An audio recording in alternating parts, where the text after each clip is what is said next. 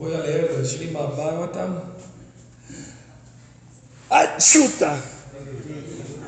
Kesha.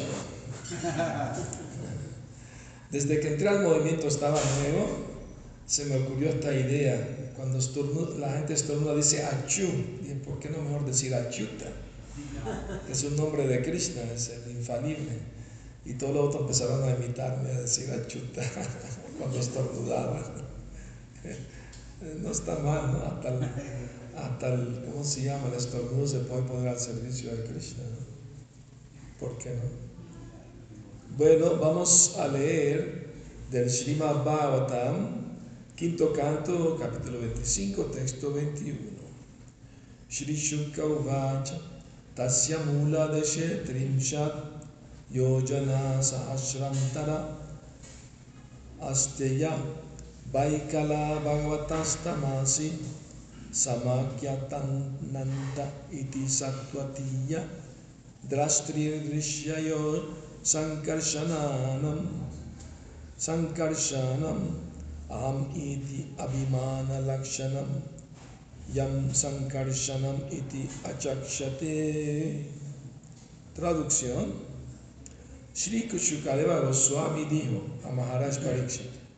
Mi querido rey aproximadamente a 385 mil kilómetros por debajo del planeta Patala vive otra encarnación de la Suprema Personalidad de Dios. Se trata de la expansión del Señor Vishnu conocida con el nombre de Ananta, el Señor Sankarshan. Su posición es siempre trascendental, pero debido a que es adorado por el Señor Shiva, la deidad de Tamoguna, la oscuridad, a veces recibe el nombre de Tamasi.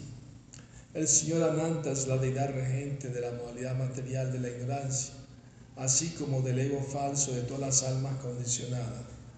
Cuando el ser viviente condicionado piensa, yo soy el disfrutador y este mundo está hecho para mi disfrute, es el Señor Sankarshan quien le dicta ese concepto de la vida. De ese modo el alma condicionada cree ser el Señor Supremo. Significado, Srila Prabhupada, Srila Prabhupada.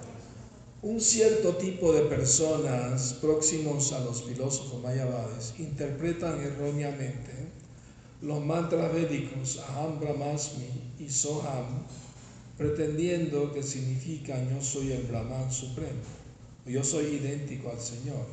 Este erróneo concepto que consiste en creerse el disfrutador supremo es un tipo de ilusión de la que nos habla otro verso del Srimad Bhagavatam 558.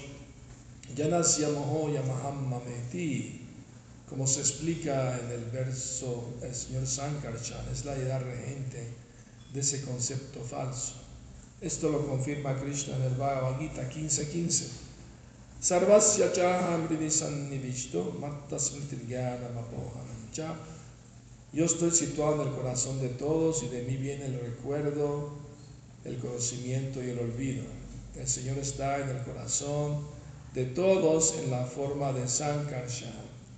Cuando un demonio piensa que es uno con el Señor Supremo, el Señor hace que permanezca en esa oscuridad. Esa entidad viviente no es más que una partícula insignificante del Señor Supremo, pero sin embargo olvida su verdadera posición y piensa que es el Señor Supremo. Como ese olvido es una creación de Sankarshan, él recibe a veces el nombre de Tamasi. El significado de esa palabra no es que él tenga un cuerpo material, él siempre es trascendental, pero debido a que es la superalma del Señor Shiva quien debe realizar actividades tamásicas, a veces recibe el nombre de Tamasi. Timirandasya Yananjana Salakaya Chakshuru Militam Yana Tasmai Shri Namaha Nací la más oscura ignorancia, mi maestro espiritual, si la Prabhupada me abre los ojos con la antorcha del conocimiento. A él le ofrezco mis humildes y respetuosas reverencias. Si la Prabhupada aquí. Bueno, entonces este verso nos da información, ¿no? De una expansión de Krishna que se llama Sankarshan, y muchas gracias. Y él vive por debajo del planeta Patala, 385 mil kilómetros por debajo de ese planeta. Está muy interesante la información. ¿Quién midió esa distancia? Y cómo Shukadeva Goswami sabía exactamente la distancia entre ese planeta y el planeta del señor Sankarshan. Por revelación divina, así de simple. Almas muy puras, muy elevadas, pueden recibir información directamente del Señor Supremo en su corazón, del Creador. El Creador sabe perfectamente su creación. Entonces, eh, de esa manera podemos entender que Shukaya Goswami es un alma liberada, un alma devoto puro del Señor, y él tuvo esa revelación sobre esa información tan interesante. ¿no? O sea, en todas partes del universo hay vida, ¿no? esa teoría de que no hay vida en otros planetas porque no tienen la atmósfera de la Tierra es una idea egocéntrica, en realidad, porque los cuerpos se pueden adaptar a cualquier atmósfera, ¿no? Por ejemplo, recientemente eh, descubrieron que en el planeta Marte había agua.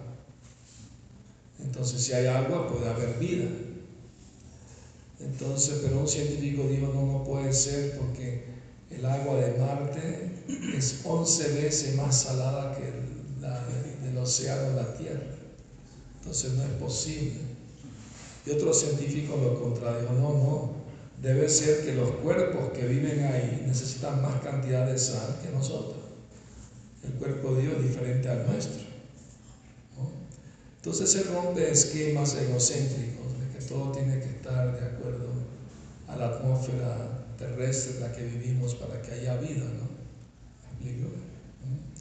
Por ejemplo, un pasatiempo de Krishna. eh, Krishna llegó tarde a una cita con Radharani. Y Radharani estaba enojada, molesta por él porque se tardó mucho. Y Krishna le dijo, es que tuve que ir a rescatar a, a mi devoto que se cayó en un planeta donde hay un océano de yogur y se, resbaló, se cayó en el océano de yogur y es un devoto muy puro y me pidió ayuda, tuve que ir a rescatarlo.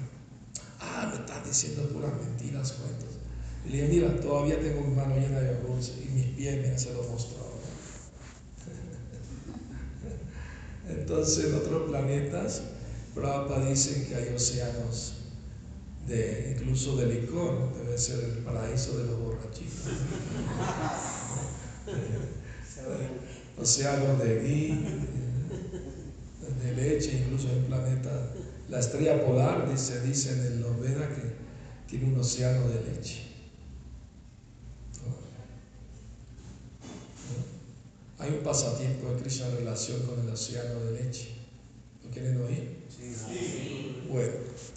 Eh, una vez, eh, Madre Yashoda estaba ocupada y le pidió a la Gopi que le sirvieran la cena a Krishna. La Gopi le trajeron variedades de dulces de leche a Krishna. Eh, en el cielo era de noche y la luna era llena y dorada, se veía muy dorada, muy bonita. Y, la Gopi preguntaron, Krishna, ¿cuál de los dulces te gustaría comer? Krishna dijo, apuntó a la luna, dijo, me quiero comer esa mantequilla condensada que está ahí, tráiganmela para comérmela. La Gopi se pusieron a reír, a aplaudir, Krishna, eso no es mantequilla, esa es la luna, ese es un, es como un cisne que está nadando en el firmamento del espacio. Bueno, tráiganlo para jugar con él, pues. y ahí vino mi madre Yashoda y, Krishna se quejó con ella. Eh, Yashoda Maya, yo le dije a la Gopi que quiero comerme esa mantequilla que está ahí en el cielo. Ellas me dicen que no, que es un cisne. ¿Quién de los dos tiene razón? Madre Yashoda dijo, Krishna tiene razón. ¿Por qué? Preguntaron las Gopi.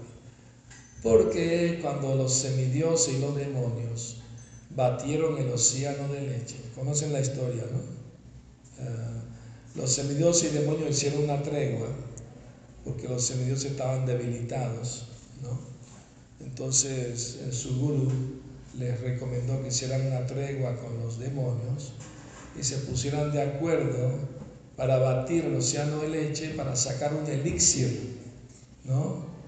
Se llama Amrita, un elixir de la alargar la vida, la inmortalidad. Entonces pusieron de acuerdo, se lo repartirían por igual. Entonces, eh, y una de las cosas que salieron de ese océano fue la luna. Entonces Madre Ashoda dijo, lo que dice Krishna está correcto, porque por batir leche sale mantequilla. Entonces, decir que la luna es mantequilla no está del todo incorrecto. Y Krishna le preguntó a su madre, querida madre, ¿un océano de leche? ¿Y cuántas vacas hicieron falta para llenarlo de leche? y, Madre Ashoda se rió, dijo, Krishna, tú eres un niño inocente, déjame explicarte. El creador de todas las vacas puede crear un océano de leche sin necesidad de las vacas. Oh, qué interesante, no sabía eso. claro que Krishna es Dios, pero se está haciendo el que no sabe, ¿no? Porque está haciendo el papel de niño, ¿no? Entonces, eh, ah, eh, bueno, entonces déjame, déjame comérmela, ¿no? Madre que no, no, no te puede hacer daño. ¿Por qué? Siempre como mantequilla no me hace daño. Pero porque ves esas manchas negras en la luna, esas manchas son veneno, te puede hacer mucho daño. Yo no creo eso. Los alacranes, las cobras, ¿no? las tarántulas pueden tener veneno, pero la mantequilla condensada no. Madre ah, déjame explicarte, tú eres un niño muy inocente. Te voy a explicar. Cuando los demonios y los semidioses empezaron a batir el océano de leche, lo primero que salió fue una ola de de veneno muy grande, muy poderosa, que podría destruir los mundos. Entonces los semidioses le oraron a Señor Shiva por protección y Shiva aceptó y redujo toda la inmensa, enorme ola de veneno para que cupiera en sus palmas y se la bebió, pero no la tragó, la mantuvo en su garganta, sin tragarse. Por eso otro nombre de Shiva es Nilakanta. Nila es azul y canta es cuello, de cuello azul. Saben que el color de Shiva no es como lo vemos en las pinturas azul grisáceo. El color de Shiva es dorado. Pero como él se pone cenizas de los crematorios, por eso se ve de ese color. Pero sin la ceniza es dorado. Bueno, entonces eh, su madre Ayuda continuó, mi querido hijo, algunas gotas cayeron de la mano de Shiva al océano y tocaron la luna, por eso la luna tiene esa mancha. Y algunas otras gotas cayeron a la orilla del océano de leche y, y tarántulas y escorpiones y alacranes y serpientes la bebieron y por eso se volvieron, se volvieron venenosos. Oh, muy interesante, no sabía nada de eso. Ahora tengo mucha hambre, dame todos los dulces que tienes aquí. Entonces, ah, ah, saben que aquí en México descubrieron los arqueólogos una cueva. Ah, yo vi la foto, no, lo vi en persona, pero vi la foto. Eh, una escultura en la cueva que tiene dos mil años de antigüedad. Y en la escultura se ve una montaña por debajo de la montaña se ve agua, olas. Hay una serpiente grande rodeando la montaña y dos grupos de gente jalando de cada lado. Entonces esa historia está en los Vedas, el y como que aquí en México hace dos mil años sabían esa historia. Interesante, ¿no? Quiere decir que había comunicación cultural entre la India y México, incluso hace dos mil años es posible. Hay muchas cosas que no sabemos.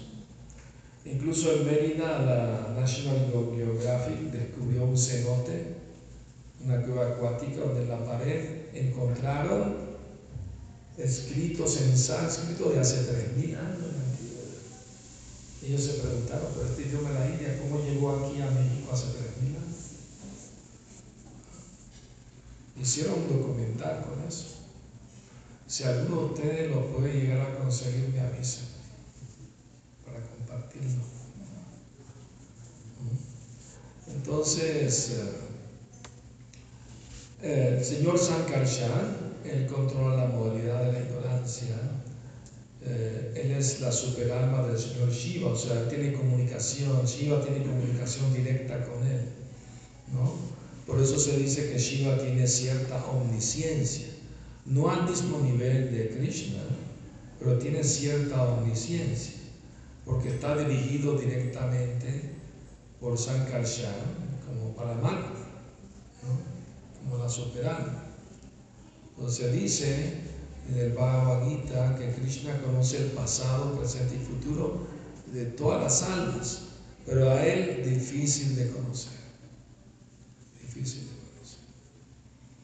Entonces, eh, y a veces recibe el nombre de Tamasi, Tamasi quiere decir ignorancia, pero el señor Sankarshan no quiere decir que tiene un cuerpo material, burdo, ni tampoco que él está en ignorancia, sino que él controla esa modalidad y Shiva lo asiste en ese control, ¿no? ¿Me explico? Que el alma por su deseo recibe el dictado de, de la ignorancia, de creerse el amo, señor del mundo, del mundo material. Eh, claro, a nivel más sutil, los impersonalistas, aunque ya no quieren tener deseos materiales y disfrutar el mundo, pero ellos interpretan los versos de los Vedas como Aham Brahmasmi, Ansoham, como que yo soy el Supremo. Entonces esa es su ignorancia, esa es la última trampa de Maya.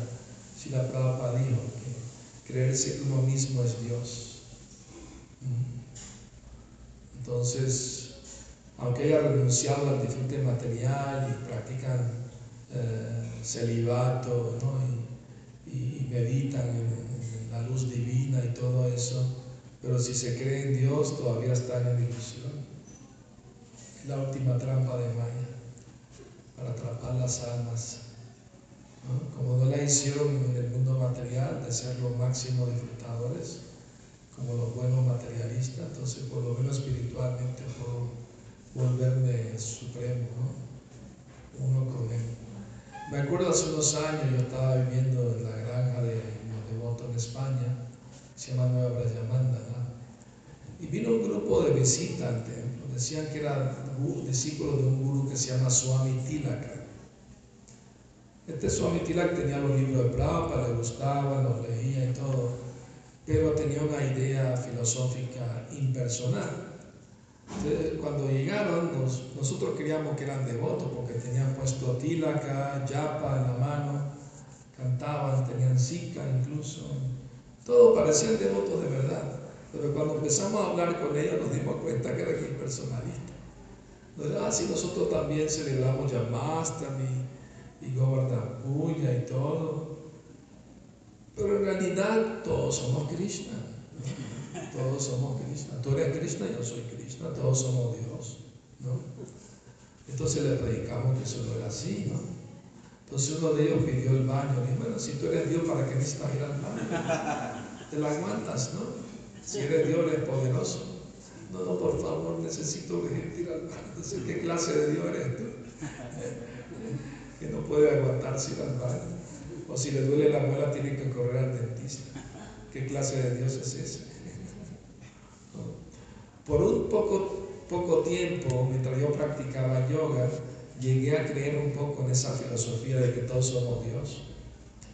Y, mis amigos eh, me consideraban como un tipo de guía espiritual porque me consultaban siempre cosas, ¿no?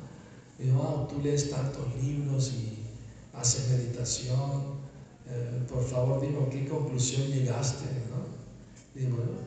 después de estudiar tanto y cantar el mantra porque cantaba el mantra OM, eh, llegué a la conclusión no somos estos cuerpos físicos, somos seres espirituales.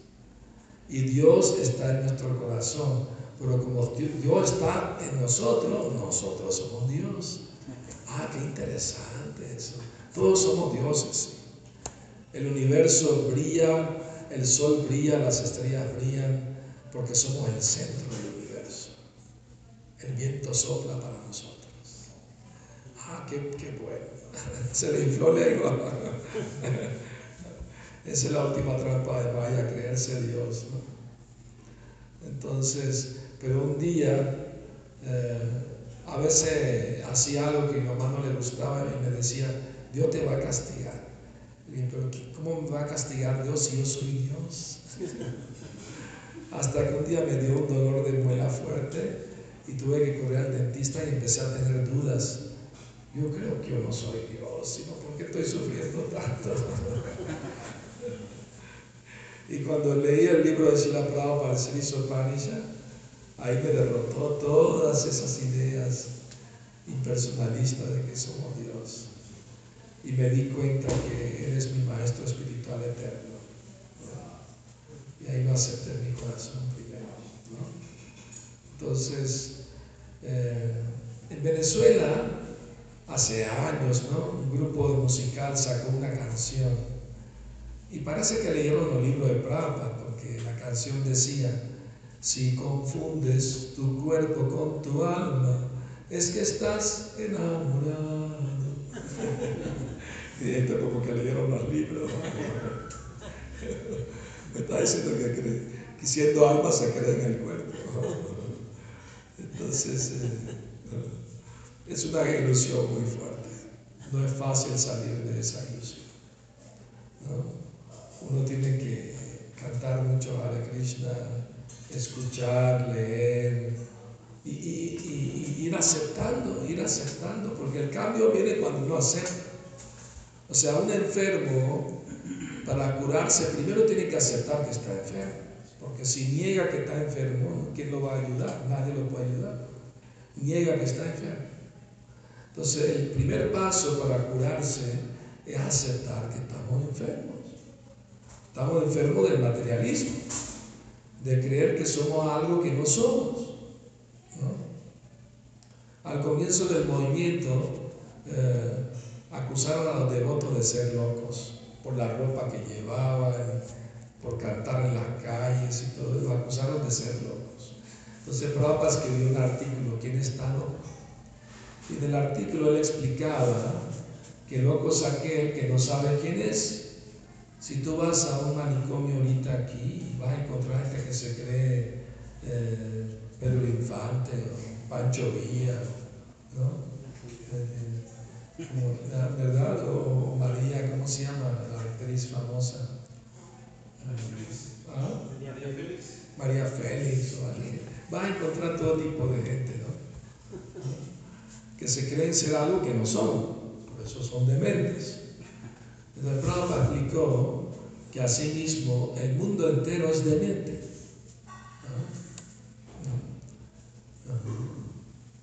Porque creen ser algo que no son. Creen que son mexicanos, chinos, rusos, blancos, negros, hombres, mujeres, feos, bonitos, blancos, todo eso. Y eso no es verdad. No somos estos cuerpos materiales, somos almas espirituales eternas. ¿Verdad? Entonces, eh, parte del de la purificación, del proceso de conciencia de Krishna, es abandonar esa idea errónea de que somos el cuerpo. Por ahí empieza la cosa. Porque mientras nos identificamos con el cuerpo y la mente, vamos a sufrir. Todos los sufrimientos se deben a que uno cree que es la mente y es el cuerpo. Pero el momento que uno deja de identificarse con el cuerpo y la mente, se vuelve prasanatma, Prasanatma quiere decir feliz, jubiloso. Y el síntoma de alguien que entendió que es alma espiritual, no es el cuerpo. Se libera de la lamentación por, por las cosas que tuvo y que perdió. Todo el mundo se lamenta, ¿no? Tuve una novia y la perdí, tuve dinero y lo perdí, tuve un trabajo y lo perdí, tuve esto y esto. Todo el mundo se lamenta por, lo, por, el pasado, por lo que tuvo y ya no tiene. Y los anhelos, quisiera tener esto, quisiera tener lo otro. Mira, el vecino se compró una cámara nueva, quiero una igualita o mejor. Entonces siempre hay competencia, siempre hay... La sociedad está basada en ese concepto de consumismo y competir con los demás. ¿no? Entonces no hay un entendimiento claro cuál es el propósito de la vida del ser humano. O sea, si una persona viene a este mundo y se va sin saber a qué vino, ni qué propósito tiene su vida, ni quién es Él, ni qué hay después de la muerte, ni quién es Dios, se muere como un animal, porque no sabe a qué vino, y cuál es su propósito. Entonces es lamentable que la gran mayoría de las personas están en esa situación. Y por eso los devotos por compasión tratan de difundir el mensaje de la conciencia de Krishna para aliviar a las personas del sufrimiento de la ignorancia, porque solo por ignorancia hacemos cosas dañinas para nosotros mismos y para los demás también, ¿verdad? Es cierto. Les cuento una anécdota. Una vez estaba en una charla en un festival de Ratayatra en Los Ángeles.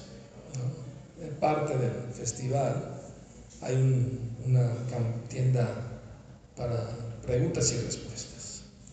Entonces tenía un buen público y al frente estaba una señora bien obesa, bien gordita. Entonces yo estaba explicando, no somos estos cuerpos materiales. Y la señora me miró y dijo, Uy, qué alivio. Entonces, tener, conocimiento espiritual da alivio. No, es, es un hecho. Porque hay tanta gente acomplejada por su cuerpo, por su apariencia, porque creen que son el cuerpo. Como una vez uno devoto de color negro le dijeron a Prabhupada, Prabhupada, salimos a cantar las calles y la gente se burlaba de nosotros, no solamente porque somos devotos, sino por ser negros. Nos decían malas palabras, ah, ese negro feo. Y Prabhupada ¿qué te importa? Si tú vas vestido de, rojo y te dice, ah, mira, señor rojo, tú no eres rojo, tu ropa es roja. O tu ropa es blanca o negra, tú no eres la ropa. Así que no te dejes afectar con lo que digan los demás. ¿Ah? A mí me critican en internet, en Facebook a cada rato. Bueno, no sé a cada rato, de vez en cuando. Pero ¿qué me importa a mí? Fama, infamia, o sea, mango es mango, ¿verdad? ¿Ah? No importa lo que digan los demás, no va a dejar de ser mango. ¿Ah? Todos los devotos somos mangos, algunos verdes y otros más maduros. Pero los verdes van a madurar también, es cuestión de tiempo van a volverse maduritos también y dulces con la práctica ¿no? del Bhakti Yoga se, van a purificar, pero ya tienen potencialmente esa capacidad. Mango es mango, no importa si está verde, se va a madurar, cuestión de, días. Tenemos que tener fama, infamia, todo eso. Es, eh, Krishna le dijo a, Arjuna del Bhagavad Gita, no te dejes afectar por, ¿no? por esa dualidad del mundo material, que alguien te glorifica, otro te insulta, otro te difama, otro habla bien, otro habla mal. Esas son las dualidades del mundo material. Porque siempre va a haber gente así, ¿no?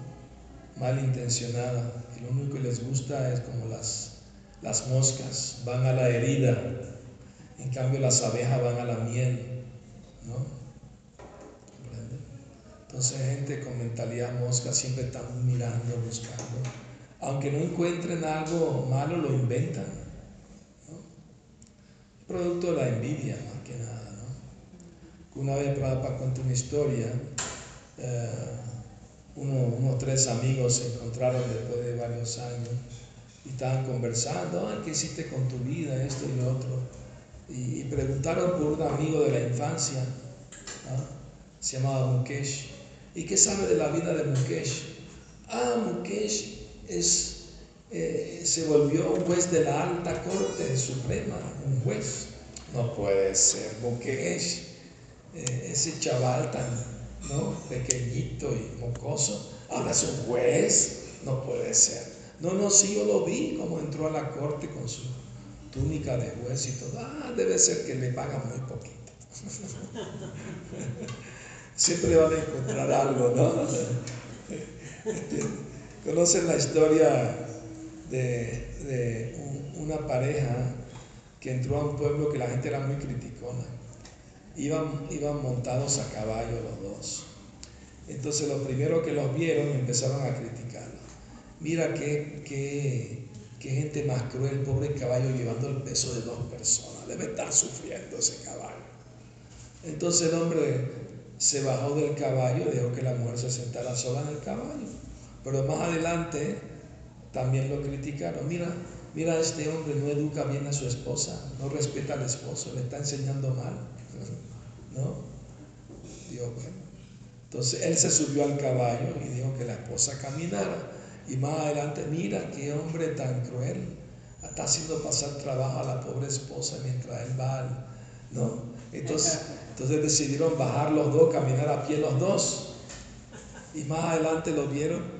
Mira qué tontos eso, tienen un caballo y andan a pie. O sea, hagan lo que hagas, hagan lo que hagas, siempre la gente va a encontrar algo para criticar. ¿Entiendes? Así el mundo material. Sí. Hare Krishna. Hare Krishna. Este, por ejemplo, ahorita por la Semana Santa, ¿verdad? Este, Jesucristo hizo 40 días de ayuno, entonces este, el diablo le avienta una piedra y le dice, conviértelo en pan y sacia tu hambre. ¿sí? Y él le dice, no, es que no solo el pan vive el hombre. O sea, uno debe de, de, vivir de lo que Krishna le provea nada más. O sea, no, o sea, porque él ni siquiera aceptó eso. O sea, no solamente de pan vive el hombre, sino de cada palabra que viene de Dios. O sea, el alma necesita alimento espiritual. El cuerpo sí necesita alimentarse ¿no? de pan y de otras cosas, pero el alma necesita el alimento espiritual que viene por el oído, por escuchar sobre Dios, sobre el alma, sobre la conciencia de Krishna. Entonces sí, ¿no? Eh, él fue puesto a tentación, pero no cayó en la tentación. Le dijo, tírate por ese barranco y Dios va a mandar un ángel del cielo que te va a salvar. ¿por qué tengo que poner a prueba a mi Dios? Por divertirse. E-, eso quiere decir en realidad la mente, ¿no? La mente. Porque el diablo en sí no existe, ¿sabías? O sea, no hay una entidad eterna que se opone a Dios eternamente. No existe. Te voy a explicar por qué. ¿Sabe dónde viene ese concepto dual de Dios y el diablo? Eso viene de un filósofo iraní que se llamaba Zaratustra. Este Zaratustra, de hace cuatro mil años aproximadamente, él inventó esa teoría de que como hay tanta maldad en el mundo, entonces Dios no pudo haber creado este mundo porque Dios es todo bueno. Entonces debe ser que hay otro Dios malo que creó el mundo y Dios está en su reino espiritual. Pero el otro Dios malo fue el que creó el mundo porque hay mucha maldad en el mundo. Él fue a la India a tratar de introducir su idea y no tuvo éxito porque allá tenían una mejor filosofía más, más elevada. Entonces se fue al Medio Oriente y ahí convenció a los hebreos de su filosofía. Entonces el Dios malo Después le cambiaron el nombre y se volvió Lucifer, Satanás, lo que quiera. ¿Me explico?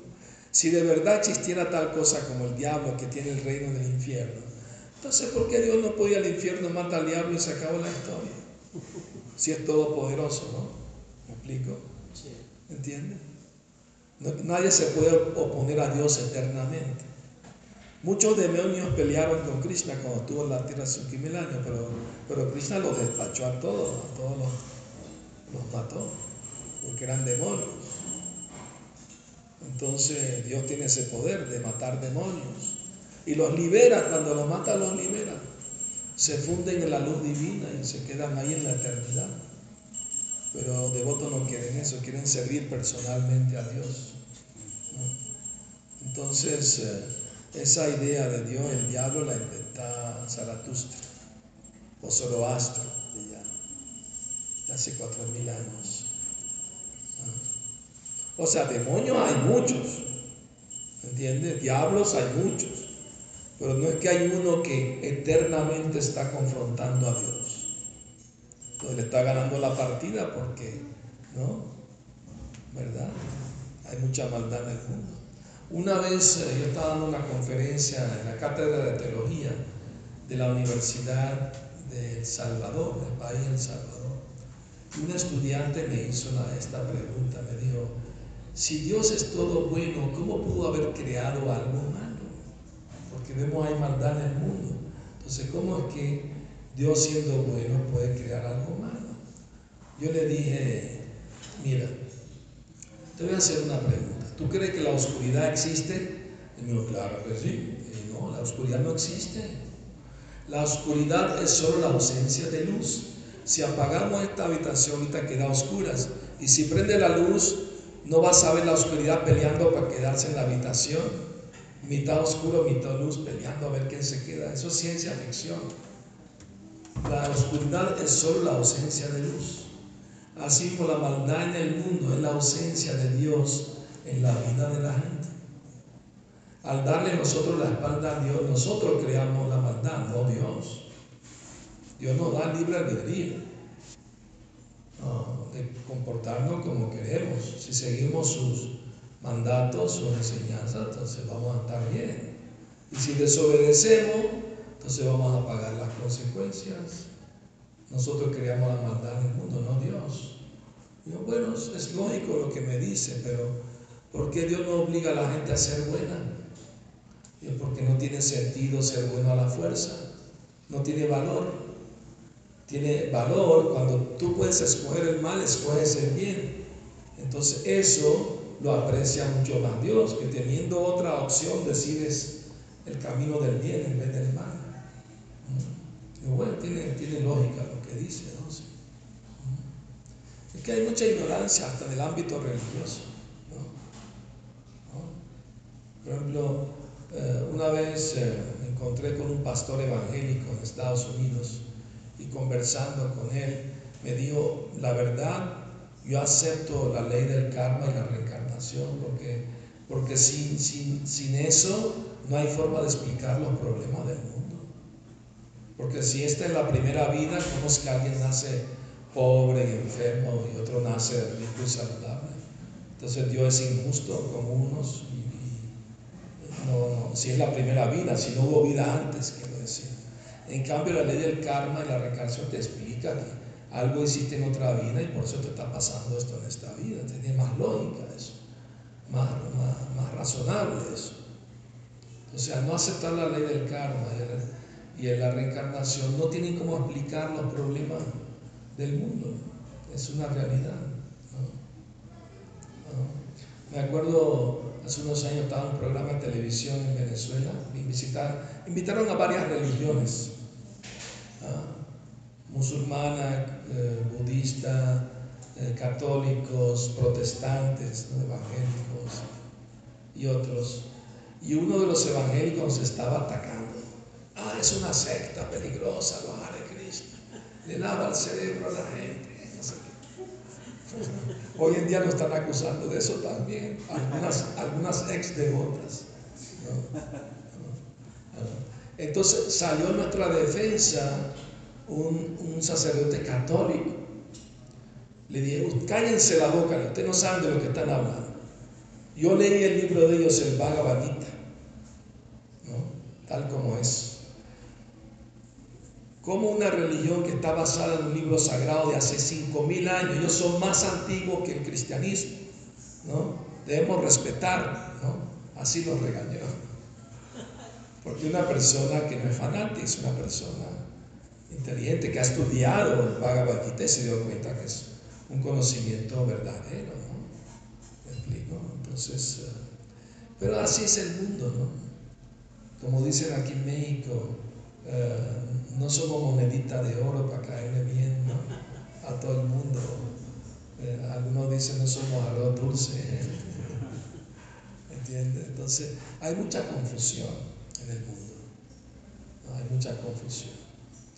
Entonces para disipar esa confusión es necesario difundir el mensaje espiritual de, la conciencia de Krishna, que da alivio a las almas que están sometidas a la ignorancia de, creer que son los cuerpos materiales y sufren mucho por eso. Es muy importante tomar en cuenta eso y hacer el mejor esfuerzo para nosotros mismos, ayudarnos, ¿no? Antes de ayudar a otro hay que ayudarse uno mismo. Pero cuando uno viaja en avión, eh, los anuncios dicen, si hay una falta de, oxígeno, compresión, van a caer una máscara. Primero se la tiene que poner usted mismo y después se la pone al niño, al que está al lado, Si uno no puede ayudar a otro sin ayudarse uno mismo hay una historia de una familia que tenía un problema muy serio con el hijo.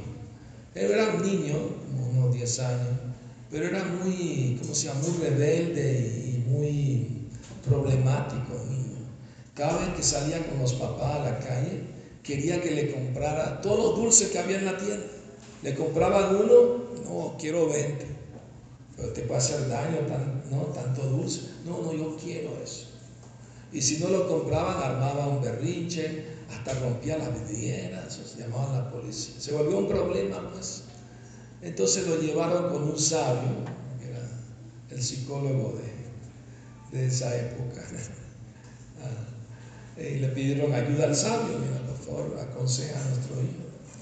El sabio dijo, bueno, ahorita no puedo, pero dentro de una semana me lo pueden traer y le voy a decir, le voy a hablar sobre su comportamiento. Está bien.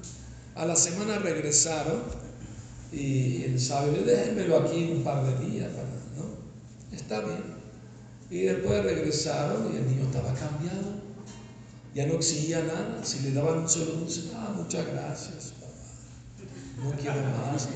¿Quieres otro? No, no, no. Entonces fueron donde el sabio a preguntarle qué fue lo que le dijo al hijo que cambió tanto. Y el sabio le dijo, bueno, yo le dije a él que la lengua es muy voraz y difícil de controlar, ¿no? Pero si, si tú ofreces tu alimento a Krishna, ¿verdad? Y acepta lo que tus padres te pueden dar por tu bien, deberías aceptar lo que ellos te pueden dar. Y así le hablé, le prediqué un buen rato, ¿no? Después lo llevé al jardín de mi casa y había una plantita chiquita de nim. Nim tiene las hojas muy amargas. Entonces agarré una hojita de ese árbol y le dije, cómete esta hojita. Y cuando empezó a masticarla, ay, la escupió. ¿Por qué la escupiste? Ah, porque está muy fea, muy amarga. Le dije, mira, así mismo, si tú eres un amargado, nadie te va a querer, ni tu propia familia. Tienes que cambiar. Entonces el entró en razón le expliqué eso, ¿no? Ah, qué bueno, muchas gracias. Le trajeron una canasta de fruta al sabio por agradecimiento y todo. Y le preguntaron, ¿por, ¿por qué no lo ayudó la primera vez que vinimos? ¿Por qué nos hizo esperar una semana? ¿Por qué razón? Le digo, bueno, para serle sincero, eh, a mí también me gustaban mucho los dulces. Entonces, para poder decirle a él, yo dejé de comer dulce por una semana para poder decirle a él que se controle con los o sea, eh, predicar con el ejemplo, eso quiere decir. ¿no? Eh, Prabhupada dice que de qué sirve que el papá le diga al hijo, no tome licor con un cigarrillo en la mano, una copa en la mano. Tiene que enseñar con el ejemplo. Eso es muy importante. Todo así, la conciencia Krishna va a tener éxito si practicamos lo que decimos. Si no, son palabras que se lleva el viento. Nuestra filosofía no es haga lo que digo, pero no lo que hago. Me acuerdo una vez en la universidad un profesor siempre regañaba a los alumnos que venían oliendo alcohol, los echaba para afuera de su aula. Aquí no me vienen borrachos a, la, a mi clase. Y un día el mismo profesor vino oliendo alcohol. Y, y, un, y un estudiante atrevido le dijo, profe, usted está oliendo alcohol, siempre nos regaña por eso. Y el profe le dijo, usted hace lo que yo le digo, no lo que hago. Entonces esa no es nuestra filosofía. No funciona de esa manera.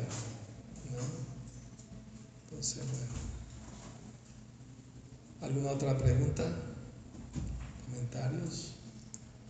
Muy bien, muchas gracias. Sí, sí, dígame. En estos tiempos que supuestamente estos días tenemos, se tendría que tener abstinencia, retrato.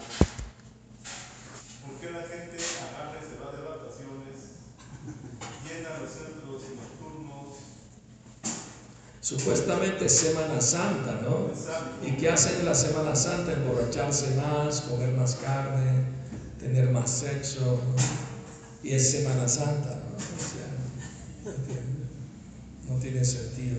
Piensan, bueno, como Jesús sufrió en la cruz por mis pecados, entonces yo ya estoy libre, ya puedo hacer lo que quiera.